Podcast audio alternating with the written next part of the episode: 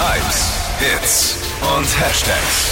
Flo Kerschner Show Trend Update. Eine neue Anti-Aging, superschöne Wunderhaut-Wunderwaffe geht gerade durchs Netz. Machen die Stars schon? Es geht um eine LED-Maske. Soll der nächste Hit sein jetzt? Kennen vielleicht manche schon aus der Serie Emily in Paris. Da wurde das Ganze schon ausprobiert und jetzt machen das eben auch Stars, wie zum Beispiel Kourtney Kardashian.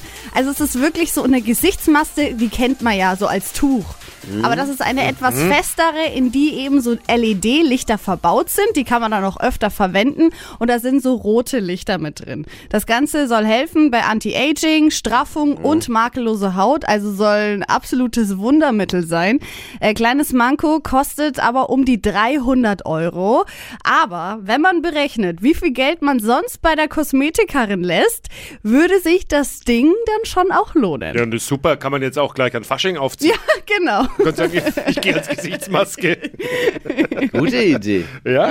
Ja, würde Wenn auch. es hilft, warum nicht? Zwei Fliegen mit einer Klappe.